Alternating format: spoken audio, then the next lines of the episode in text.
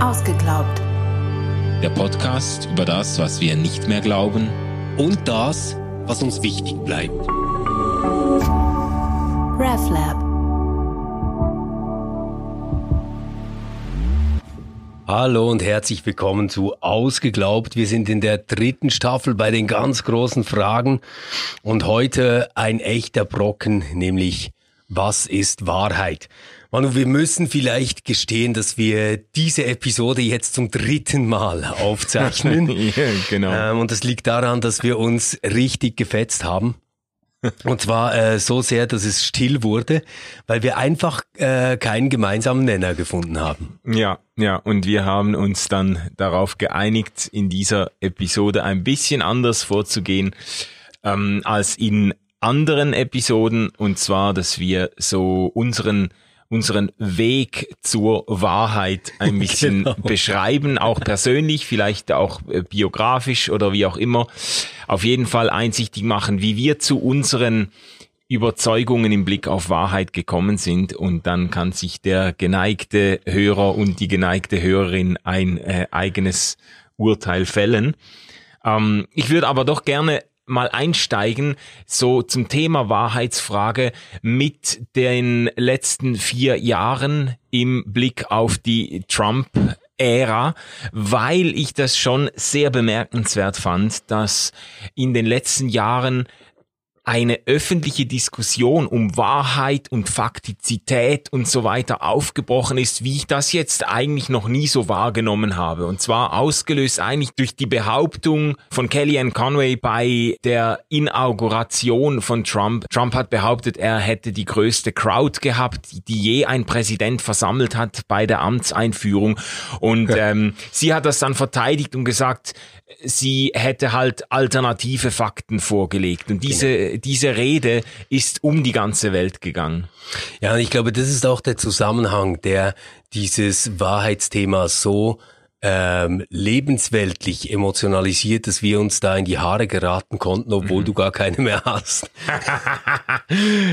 ja, genau, genau. Und äh, spannend fand ich einfach, dass jetzt diese Rede von alternativen äh, Fakten, dann auch von Fake News und so weiter, das hat in der Öffentlichkeit, in den Zeitungen, in den äh, TV-Sendern und so bei Journalisten und Journalistinnen wahnsinnig viele Reflexionen ausgelöst. So, was ist eigentlich Wahrheit? In inwiefern lebt die Demokratie und der moderne Rechtsstaat und überhaupt unsere Welt, mindestens unsere westliche Welt von dieser Annahme, es gibt eine Wahrheit und man kann sie feststellen und so. Ähm, ich fand das sehr, sehr spannend auf jeden Fall zu sehen, wie da in der Öffentlichkeit ein, ein recht breiter Diskurs angebrochen ist zur Wahrheitsfrage. Ja, man hatte auch plötzlich nach jeder politischen Diskussion einen Faktencheck, oder? Ja. Wo man äh, durch hochprofessionelle Redaktionen überprüft bekam, ob das jetzt stimmt, was da behauptet worden ist. Mhm. Und diese Skepsis ähm, bezüglich dessen, dass Menschen die Wahrheit sagen oder dass es so etwas wie Fakten gibt, ja. etc., hat bestimmt nochmal zu einer höheren Aufmerksamkeit für das ganze Wahrheitsthema gesorgt. Mhm, mhm. Ähm, soll ich mal einsteigen? Ja, steig du mal ein, mach und, du mal deinen Weg mal. Genau, so ein bisschen aufzeigen, wie sich mein Denken über Wahrheit auch verändert hat. Jetzt auch sehr stark äh, biografisch. Ich bin eigentlich aufgewachsen mit einem, man würde philosophisch sagen, mit einem ganz positivistischen Wahrheitsverständnis. Die Wahrheit liegt quasi auf der Hand. Also es ist einfach, die Wahrheit zu finden. Man kann das checken, man kann das empirisch nachprüfen, man kann das logisch beweisen und so. Ich bin mit großem Stolz auch im Gymnasium in den realistischen Typus gegangen. Man konnte da zwischen verschiedenen Typen wählen, äh, so altsprachlich und humanistisch und so. Und ich habe dann den realistischen Typus Physik, Chemie, Mathematik, so da. Das Handfeste. Genau, das Handfeste. Aber interessanterweise ähm, habe ich das auch auf Glaubensfragen angewandt. Also ich bin ja aufgewachsen in einer äh, evangelikalen äh, Gemeinde und auf einem auf einem Frömmigkeitshintergrund, wo mir eigentlich äh, auch immer suggeriert wurde, so die Wahrheit des christlichen Glaubens, das ist etwas, das kann man beweisen, da kann man Argumente für anführen. Ich bin aufgewachsen mit all diesen Büchern, die zeigen, dass die Bibel eben doch recht hat, dass man archäologisch und historisch und so absolut keinen Zweifel äh, äh, eingestehen muss, das hat wirklich stattgefunden. Das war genauso, wie es da geschrieben steht. Da waren Mauern vor Jericho, oder? Exakt. Das genau. Meer hat sich geteilt und die Sonne stand still über Genau, genau. Und da gab es die verschiedensten Theorien. Ich bin auch mit dieser apologetischen Literatur aufgewachsen. Ähm, C.S. Lewis war sicher einer der allerbesten. Es gab da andere, die sich, äh, die ich im Nachhinein sehr viel kritischer noch sehe. Aber äh, ich bin aufgewachsen mit dieser Literatur, die versucht zu zeigen, Gott gibt es, man kann das beweisen, äh, das Christentum ist wahr, logische Argumente sprechen dafür. Das ist übrigens auch heute noch ein Genre, wenn man das auf YouTube mal eingibt, zum, zum Beispiel William Lane Craig, ein bekannter christlicher Philosoph und Apologet, da findet man Videos mit Millionen Views, wo dann so, so unter dem Titel äh, William Lane Craig destroys an atheist und so. Also er zerstört mit lauter christlicher Nächstenliebe. Genau, genau. Zerstört er genau, den Atheisten. Er zerstört den Atheisten, die Argumente werden pulverisiert und so. Und ich habe das sehr gemocht. Und dann dann bin ich eigentlich durch eine Phase gegangen, auch angeregt durch einen guten Freund von mir, Heinz-Peter Hempelmann, und äh, durch postmoderne Philosophen, die ich dann studiert habe oder über ihn kennengelernt habe, ähm, durch eine Phase, die ich äh, jetzt konstruktivistisch nennen würde. Das ist auch ein philosophischer Begriff dafür, dass man, äh, dass man Wahrheit eigentlich als ein menschliches subjektives Konstrukt anschaut. Und das ist für mich eine große Demütigung gewesen, muss ich auch sagen. Da sind irgendwie meine starken Wahrheitsbehauptungen und Überzeugungen ein bisschen in sich äh, zusammengekracht, weil ich gemerkt habe, ähm, die ganzen Dinge, die ich für wahr gehalten habe, die leben von von ganz bestimmten Unterscheidungen, die ich treffe, von gedanklichen Systemen, von, von Einteilungen der Wirklichkeit, die man immer auch in Frage stellen kann. Und wenn man diese Voraussetzungen nicht mehr teilt, dann wird irgendwie das ganze Konstrukt fraglich oder dann wird eben das Ganze als ein Konstrukt entlarvt. Dann, dann merkt man eben, ja gut, man kann das auch ganz anders sehen, man kann die Dinge auch ganz anders sortieren und dann, dann gelangt man auch zu anderen Schlussfolgerungen. Erfahrungen. Ähm, mir ist das auch klar geworden im Blick auf das Medium der Sprache. Alle Wahrheitsbehauptungen erfolgen ja im Medium der Sprache. Und so sehr man sich um eine korrekte, analytische, klare Sprache bemüht, so sehr muss man dann doch zugestehen, dass Sprache eben etwas wahnsinnig Subjektives und auch historisch Bedingtes ist. Jeder fühlt Begriffe wieder anders, Begriffe verändern sich im Lauf der Zeit und sogar zur gleichen Zeit äh, denken verschiedene Leute ganz unterschiedlich über den Inhalt bestimmter Begriffe. Also ähm, ist da erstens immer ein wahnsinniger Verständigungsbedarf und andererseits ist es auch so, man, man wird sich irgendwie nie einig, weil die Dinge sind, sind immer in Bewegung, weil eben Sprache ein, äh, eine wahnsinnig äh, am, wie sagt man, Amöbe, Amöbe Sache ist, ja, das, das, äh, das. Okay. ja. Sprache ist eine sehr Amöbe Sache. und, ähm, und dazu kommt noch ein Gedanke, äh, den ich von, von Friedrich Nietzsche gelernt habe, der ja sehr, sehr sehr, sehr pointiert zum Ausdruck bringt, dass Menschen sich eben anderen Menschen gegenüber durchsetzen wollen. Und das macht, dass quasi Wahrheitsansprüche immer auch so eine Machtdimension haben.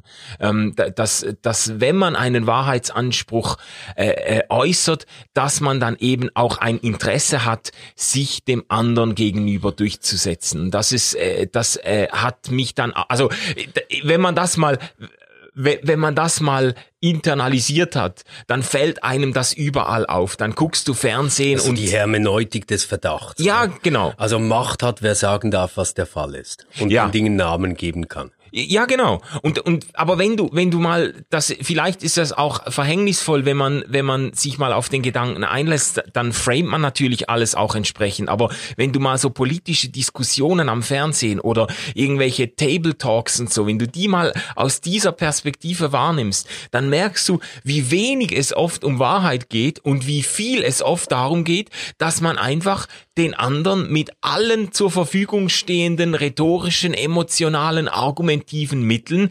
überwältigt. Mhm. Ja? Mhm. Und das hat für mich quasi einen Verdacht geworfen auf die ganzen Wahrheitsbehauptungen. Und dann, äh, ich muss das kurz machen, sonst wird das eine Vorlesung. Ähm, äh, für mich extrem wichtig ist dann Wahrheit geworden in dem Sinne, Wahrheit als etwas, das mich einholt als etwas, das ich nicht begreife, sondern etwas, das mich begreift. Und da wird's für mich auch religiös, äh, äh, theologisch sehr relevant. Also Wahrheit in dem Sinne, ähm, wie sie mir in Jesus Christus begegnet, wenn Jesus sagt, ich bin die Wahrheit, das ist ja zuerst mal ein Gedanke, der eigentlich äh, uns im Westen zumindest völlig quer durchs Gehirn schießen muss. Also äh, wie, wie will eine Person Wahrheit sein? Also das mhm. ist offensichtlich kein Begriff von Wahrheit, der sich in Behauptungen äh, erschöpft, sondern da kommt eine personale Dimension ins Spiel. Das ist etwas Relationales. Und das ist mir bis heute äh, massiv wichtig, ähm, auch durch all diese Verunsicherungen hindurch, die ich vorhin beschrieben habe, dass Wahrheit für mich zutiefst etwas ist, das mich in Beschlag nimmt. Ich glaube, ich glaube, ja. darüber müssen wir unbedingt nochmal sprechen, weil da habe ich das Gefühl, dass wir gar nicht so weit auseinander liegen. Ja. Ich verstehe jetzt, äh, nach dem, was du gesagt hast, auch schon besser, weshalb wir es nicht hingekriegt haben, uns über Wahrheit zu verständigen bis ja. jetzt. Ähm, mein Weg ist ein bisschen umgekehrt. Ja, sag ich hatte mal. so diese Phase ähm, im Gymnasium, also da war ich so 17, 18, 19 Jahre alt, wo ich total fasziniert war von ähm, skeptischen Positionen ah, als ja. innerhalb der Philosophie. Und ähm, wo für mich gerade, also Nietzsche, den du genannt hast, also Genealogie der Moral war damals so mein äh, Ding, an dem ich mich wirklich innerlich abgearbeitet habe. Ähm, um es wirklich vereinfacht und kurz zu sagen, die, die Idee ist, dass das, was wir richtig nennen, das, was wir als Wahrheit hinausposaunen, letztendlich immer von Interessen geleitet ist. Ja, genau. Ähm, und man Macht durchsetzt damit. Ich hatte dann aber ähm, trotzdem, und ich kann immer noch nicht genau beschreiben, warum das geschehen ist, wieder so eine Hinwendung zur Religion, zum, mhm. zum Glauben. Das hat mich irgendwie dann nicht losgelassen. Ich bin da dran geblieben, habe dann auch angefangen, Theologie zu studieren und habe das eigentlich so in einem diffusen Mindset gemacht, dass ich mir gedacht habe, na ja, ähm, sowas wie Wahrheit gibt es ja nicht. Ähm, deswegen äh, spielt es eigentlich alles keine Rolle, ob wir jetzt über Physik, Chemie, Mathematik oder eben Theologie sprechen. Mhm. Also das, das war dort wirklich so mein Punkt und das hat mir auch innerlich Sicherheit gegeben. Also ich habe mich auch daran festgehalten, ähm, quasi zu sagen, es gibt nichts außerhalb dieser relationalen Wahrheit. Mhm.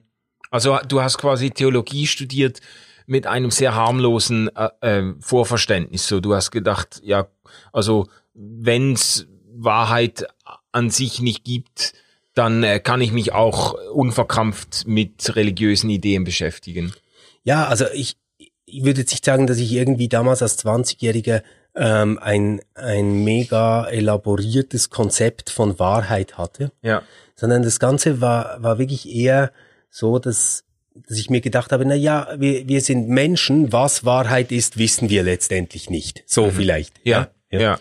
Ähm, und es gab dann äh, also die, die Wahrheitsfrage, das, das hat mich immer beschäftigt. Ich habe dann bei äh, einem Professor, äh, der so analytische Sprachphilosophie gemacht hat in Basel, äh, Sebastian Rödel hieß der, habe ich so Seminar besucht. Und das hat mich total fasziniert. Also zur Frage, was ist Wahrheit? Und wir haben uns da durch Positionen gearbeitet. Das ähm, hat mich aber nicht erschüttert. Und dann war ich in Berlin. 2008 ähm, kam ich nach Berlin und habe mich da in ein Seminar gesetzt äh, zu Christoph Markschies. Und Christoph Markschies hat äh, diese ersten zwei Lektionen genutzt, um äh, quasi ja so eine Vorrede zu machen, was er eigentlich unter historischer Wahrheit versteht. Und da hat er mich gekriegt, dass ich nochmal ganz neu darüber nachdenken musste. Sein Beispiel war, wenn ich das recht erinnere, ähm, stellt euch vor, wir fahren mit einem Ruderbötchen ähm, auf einem See und entdecken da eine Insel. Hm. Und jetzt spekulieren wir und fragen uns, gab es da schon eine Zivilisation oder sind wir vielleicht sogar die ersten Menschen, die diese Insel jetzt sehen? Ähm, wurden da irgendwie Veränderungen an der Insel vorgenommen durch Tiere oder ähm, durch, durch Menschen oder war noch keiner da? Und dann steigen wir aus aus dem Boot und finden eine Steintreppe. Und dann äh, müssten wir sagen, okay, da war schon jemand und jemand hat hier eine Treppe gebaut.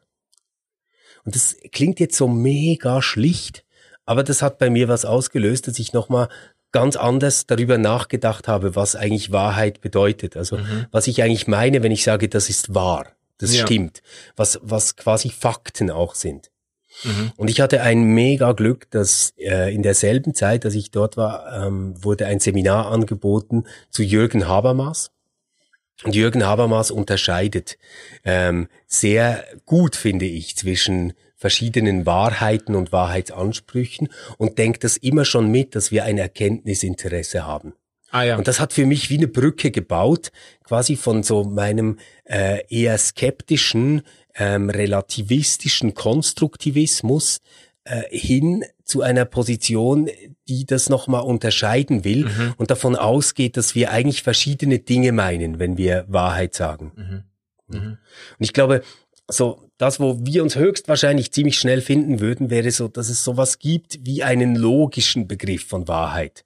Also dass, wenn ich jetzt sage, die Wurzel von neun ist drei oder vier plus zwei gibt sechs, dann würdest du vielleicht sagen, ja, das ist eine Konvention. Ähm, und ich würde sagen, ja, es ist eine logische Schlusskette, aber man könnte innerhalb dieses Systems einen Beweis führen. Ja, genau. Ich glaube, da würden wir uns sofort finden, ja. oder? Ähm, dann gibt es aber für mich noch einen anderen Bereich und das ist das, was Mark Schies gemeint hat mit dieser Treppe. Und das ist der Bereich der sinnlichen Erfahrung. Ich versuche es mal so zu sagen, wenn du jetzt sagst, hey Stefan, ich habe mega Durst, haben wir noch Kaffee? Und ich sage, ja, unten in der Kaffeekanne ist noch Kaffee. Und du gehst da runter und da ist kein Kaffee mehr drin, dann war das falsch. Wenn Kaffee drin ist, dann war es wahr. Das ist so mein mhm. Verständnis ja. davon. Wenn Trump sagt, noch nie waren so viele Menschen bei einer Inauguration dabei, ähm, dann stimmt das dann, wenn nicht mehr Menschen bei einer anderen Inauguration dabei waren. So, das wäre mein Verständnis dazu. Jetzt kann man sagen, ja gut, das, also das eine ist so das in sich geschlossene Logische, das andere bezieht sich auf ähm, Anschauung, auf sinnliche Erfahrung, auf Wahrnehmung und das kann uns ja auch täuschen, diese sinnliche Wahrnehmung mhm. und Erfahrung. Und da glaube ich halt, dass wir tatsächlich ähm, jetzt nicht wissen, was Kaffee an und für sich ist oder was eine Menschenmenge an und für sich ist, aber dass wir gemeinsam eine Welt teilen, in der wir uns intersubjektiv, also zwischeneinander so verständigen können, dass wir dasselbe meinen damit. Ja. Genau, also, also sehr alltagspraktisch. Genau, ganz, jetzt, ganz wenn, pragmatisch. Genau, wenn ja. in der Kanne noch drei Tropfen Kaffee drin Dann würdest sind, du auch sagen, hey, das Ding war leer, oder? Genau, und man könnte sagen, ja, also technisch, also genau. ganz genau war noch Kaffee drin, aber ich meine natürlich, ist noch Kaffee, der reicht, um eine Tasse Kaffee einzuschenken. Richtig, ja. genau. Und, und genau in diesem Sinne glaube ich, dass wir uns intersubjektiv verständigen können. Und ich wäre ein mega Arsch, wenn ich sagen würde, war doch noch ein Tropfen drin. ja. Wäre wär nicht witzig, wenn es um Kaffee geht. So, und das, das sind aber diese eher uninteressanteren Fälle von Wahrheit, die aber witzigerweise ganz interessant geworden sind, weil wir gesehen haben, dass ein Präsident ganz, ganz offen diese Fakten ähm, verneint, ähm, dass er lügt, dass er wirklich Mist erzählt über Dinge, die man sehen und überprüfen kann. Und daneben, und ich nähere mich jetzt so langsam diesem religiösen Thema auch, ähm, gibt es sowas wie Konventionen. Ich weiß gar nicht, ob dort Wahrheit wirklich ein guter Begriff ist, aber ähm, wenn du mich besuchen kommst und du stellst dein Auto bei uns ähm, beim, beim Park dort ab ähm, und ich sage, hey Manu, hier darfst du nicht parkieren, mhm. dann ist das in einem gewissen Sinne auch wahr, weil es eine Konvention gibt, die das verbietet. Mhm. Und du würdest eine Buße erhalten, wenn du es trotzdem tust. Mhm. Und dann gibt es noch andere Konventionen, die nicht so schlicht sind. Also weißt du, jetzt beim Parkverbot könnten wir auch sagen, ja, wenn wir uns alle einigen würden und sagen würden, nein, wir finden es gut, wenn das ein Parkplatz wird, dann könnte man so ein weißes Feld drum zeichnen, dann wäre es ein Parkplatz. Mhm. Es gibt aber noch andere Dinge, zum Beispiel die Einsicht, dass man Menschen nicht aufgrund ihres Geschlechts, ihrer Hautfarbe, ihrer sexuellen Orientierung ähm, benachteiligen darf. Ja. Dass man sie nicht diskriminieren darf. Und da würde ich jetzt sagen, ja, das ist nicht einfach nur eine Konvention. Das ist jetzt nicht etwas, wo wir sagen können, hey, das können wir morgen auch wieder anders machen, dann äh, diskriminieren wir die volle Pulle, sondern da würde ich sagen, das ist etwas, was unsere Gesellschaft gelernt hat und was unsere Identität ganz stark prägt. Mhm. Ja. Das können wir nicht einfach so aufgeben wie Parkfelder. Mhm. Mhm. Mhm. Ähm, und dann gibt es vielleicht noch diesen ähm, letzten Teil und dann ähm, können wir gerne über religiöse Fragen diskutieren. Äh, wenn ich deinen Geburtstag vergesse und ich sage, hey Manu, das tut mir wirklich mega leid, dass ich deinen Geburtstag vergessen habe, dann ähm, kannst du mir das abkaufen oder nicht. Also du kannst dich dann fragen, stimmt das, tut es ihm wirklich leid? Bedeutet es ihm etwas, dass ich Geburtstag habe oder nicht? Mhm. Und du entscheidest dann, meint er das wahrhaftig? Ja. Also entschuldigt er sich wirklich für etwas, das ihm leid tut. Mhm. So, und jetzt äh, haben wir beide quasi unsere Kartografie gemacht. Ich fasse nochmal zusammen. Du würdest quasi sagen, alle Wahrheit ist letztendlich immer etwas, was wir konstruieren nach einem gewissen Vorverständnis, nach einem gewissen Interesse. Ja. Ich würde unterscheiden zwischen quasi logisch gültigen Sätzen, zwischen sinnlicher Erfahrung, die man überprüfen kann und dann Ketten von Argumenten und Gründen etc. Mhm. Ähm, und, und da wäre es doch jetzt mal spannend, wie ordnen wir jetzt solche religiösen Wahrheiten ein? Also zum Beispiel, Gott ist der Schöpfer von Himmel und Erde. Mhm. Mhm. Was, was machst du jetzt in deinem Verständnis von Wahrheit damit? Also, ich würde vielleicht beides sagen wollen.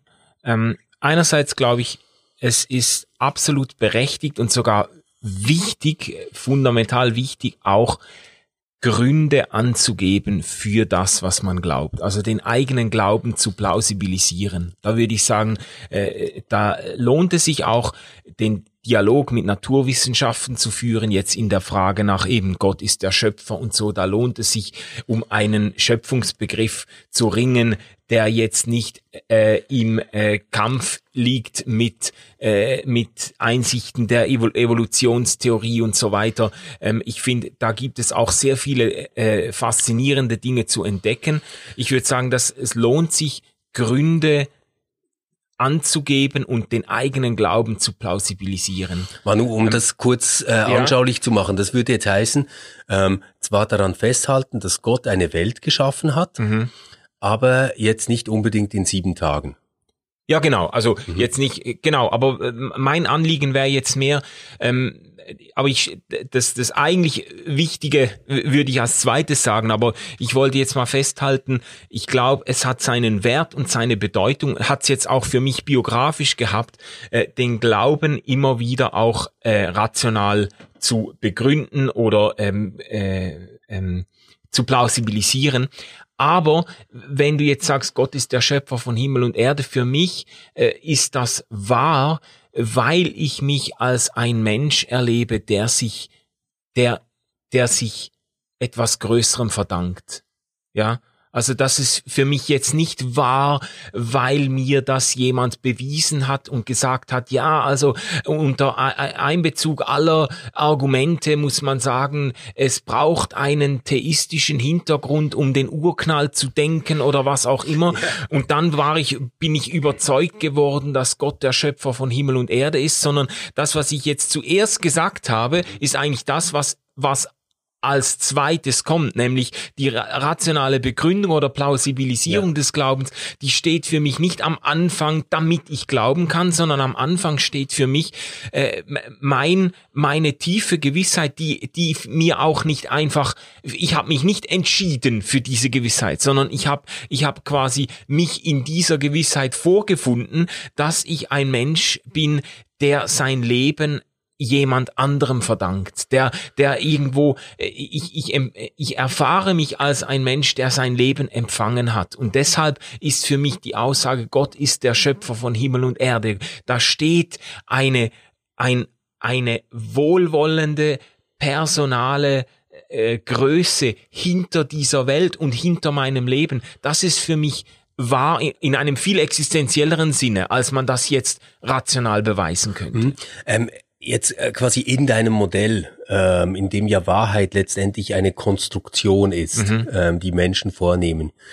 Würdest du da auch sagen, ja, wenn ich jetzt ähm, in Indien geboren wäre, dann würde ich mir vielleicht ähm, diesen Schöpfer anders denken, als ich es jetzt tue?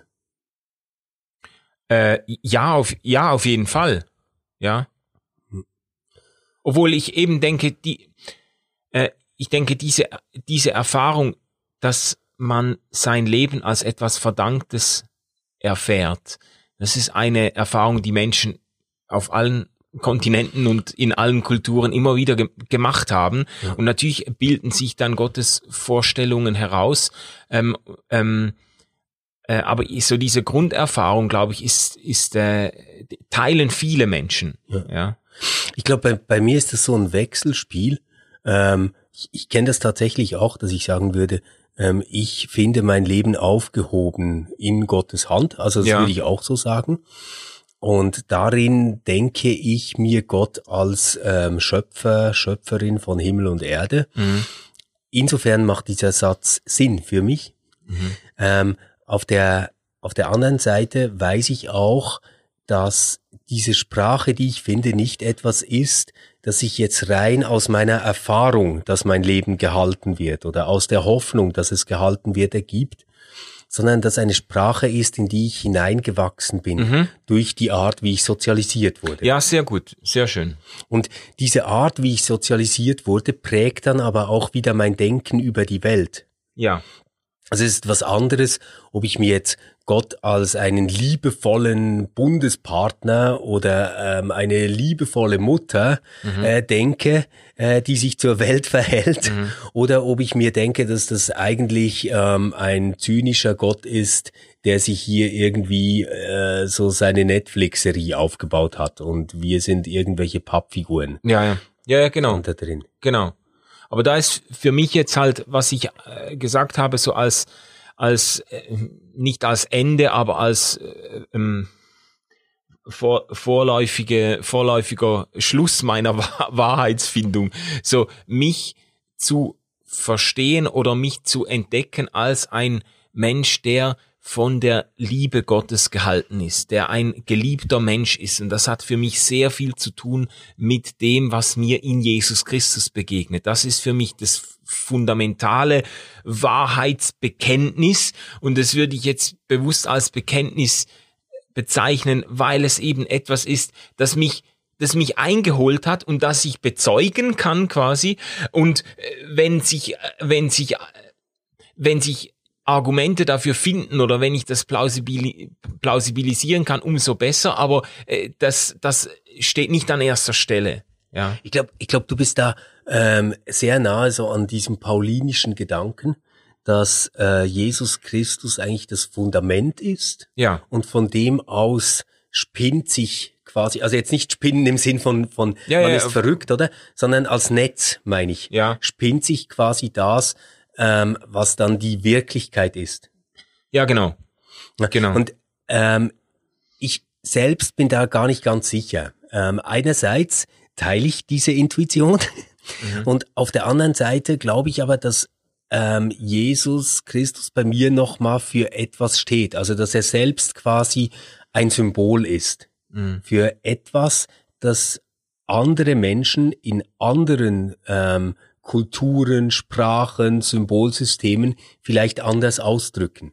Mhm. Nämlich ähm, das, dass Gott kein Leben unwichtig ist, dass ihm nichts zu klein ist, dass jeder Mensch mit ihm ähm, oder ihr in einer Beziehung stehen kann, dass es eine Gerechtigkeit gibt, auch wenn wir sie nicht sehen, auch wenn wir sie nicht tun, ähm, dass es eine Freiheit gibt, in der sich Menschen zur Welt verhalten können, mhm.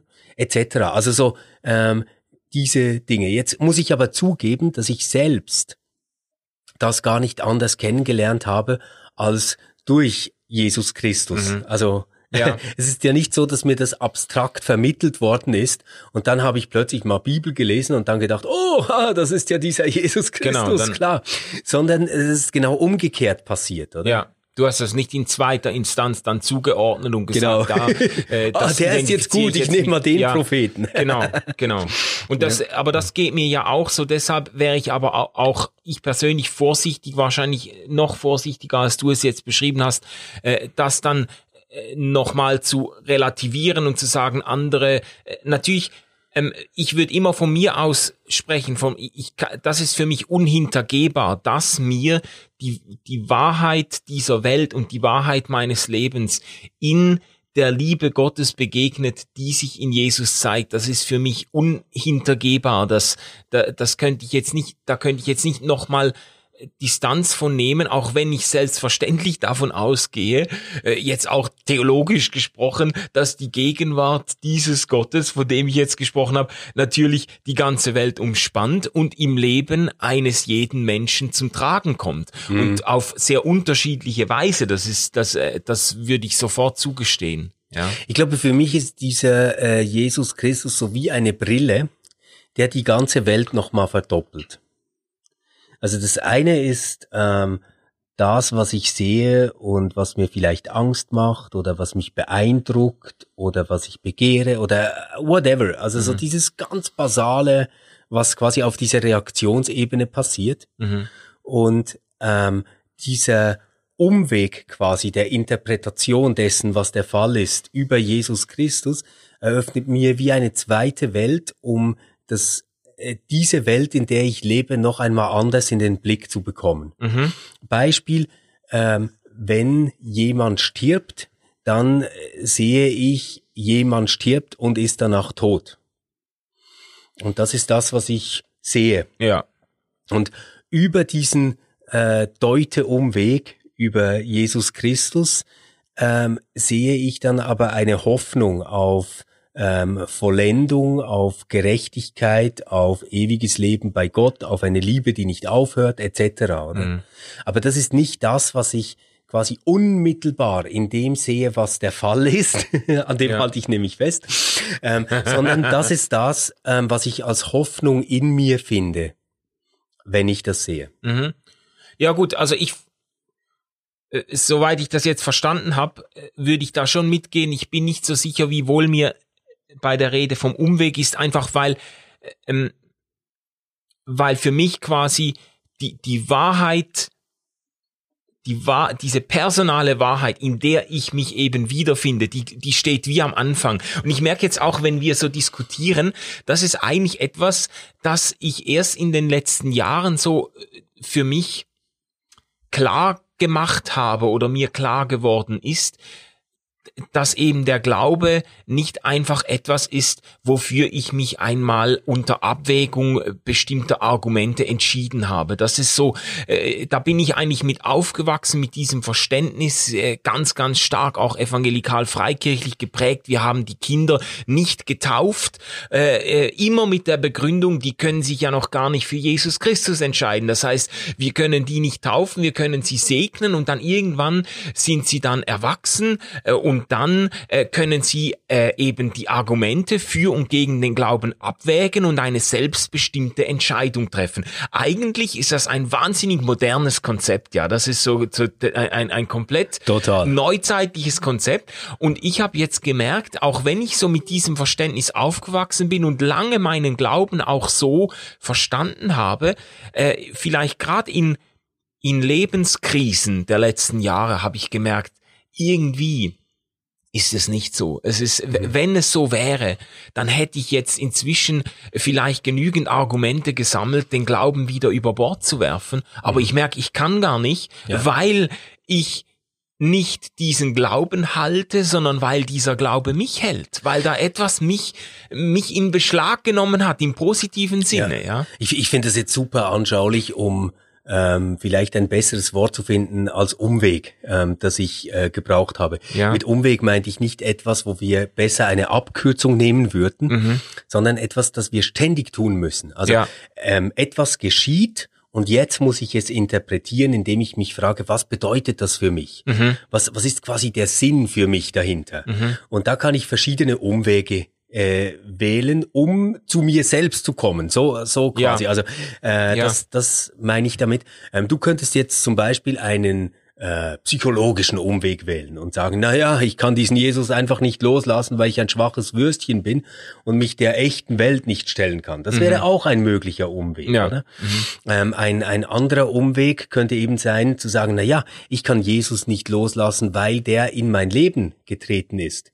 Mhm. Und ich glaube, das, was für mich wichtig bleibt bei diesen ähm, Deutungsmuster, die man hat, ist, dass man sie nicht absolut setzt, sobald man sich in der Welt orientieren will. Wir können nämlich zum Teil auch Mist glauben.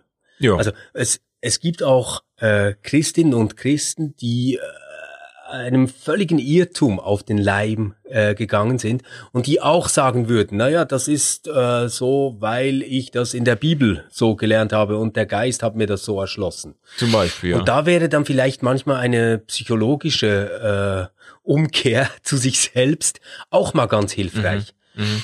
Und mich selbst überzeugen immer diese Menschen am meisten, die da eine gewisse Flexibilität haben und sich selbst auch nochmal versuchen, aus verschiedenen Perspektiven in den Blick zu bekommen. Mhm. Ja, finde ich, das finde ich gut und wertvoll und, und glaube auch wirklich sehr gesund, wenn man das kann. Mhm. Und gleichzeitig gibt es eben diese, diese Glaubens, Perspektive oder diese existenzielle Perspektive, in der ich mich vorfinde, da, da kann ich mich nicht dann nochmal rausreflektieren. So, das verstehe ich. Aber das würde ich, also ich weiß nicht, ob du einverstanden bist, aber ich finde, im Deutschen gibt es da so eine schöne Unterscheidung, dass wir da zwischen Wahrheit und Gewissheit nochmal unterscheiden können. Mhm. Also ob das jetzt wahr ist, das kann ich halt nicht demonstrieren und nicht beweisen mhm. letztendlich. Aber ob ich in mir diese Gewissheit finde, mhm. ähm, die ich dann wahrhaftig quasi zum Ausdruck bringen kann, das geht, glaube ich, schon. Ja. Also wenn, wenn äh, wir haben schon ein paar Mal über diese Stelle gesprochen, Römer 8, äh, was ist das, 31 oder ja, ja, so später. Der, der Dreh. Ähm, denn ich bin gewiss, dass weder Tod noch Leben, Engel noch Mächte etc. uns scheiden können von der Liebe Gottes, ja. die uns in Jesus Christus erschienen ist, dann ist das in meinem Verständnis von Wahrheit keine Behauptung, ähm, wie hier steht ein Tisch, mhm. sondern dann ist das eigentlich eine Selbstreflexion. Ich finde in mir drin diese Gewissheit, mhm. dass das so ist und das erlebe ich als Gnade, also als Zuwendung Gottes zu mir, mhm. ja. die über allem steht und die sich auch nicht durch die Realität einholen lässt. Mhm. Ja, sehr schön. Also äh, ich, ich glaube, ich glaub, wir haben das besser hingekriegt als in den letzten beiden Anläufen. Ähm, und äh, uns interessiert natürlich sehr, wie ihr über Wahrheit denkt. Ihr merkt schon, das ist ein wahnsinns komplexes Thema. Da sind ganze Regenwälder abgeholzt worden, um die Bücher zu drucken, äh, die sich mit dieser Frage auseinandersetzen. Aber wir wollen von, von euch wissen, äh, was ist für euch Wahrheit? Wie begründet ihr Wahrheit? Was habt ihr als Wahrheit erlebt oder hat sich euch als Wahrheit aufgedrängt? Lasst uns da ins Gespräch kommen. Äh, ihr könnt uns direkt schreiben, auch über ähm, die Website. Ihr könnt Kommentare machen, auch äh, auf äh, Facebook und so weiter und könnt euch da einklinken ins Gespräch und dann äh, freuen wir uns, wenn wir euch nächste Woche wieder hören. Tschüss zusammen. Tschüss zusammen. RefLab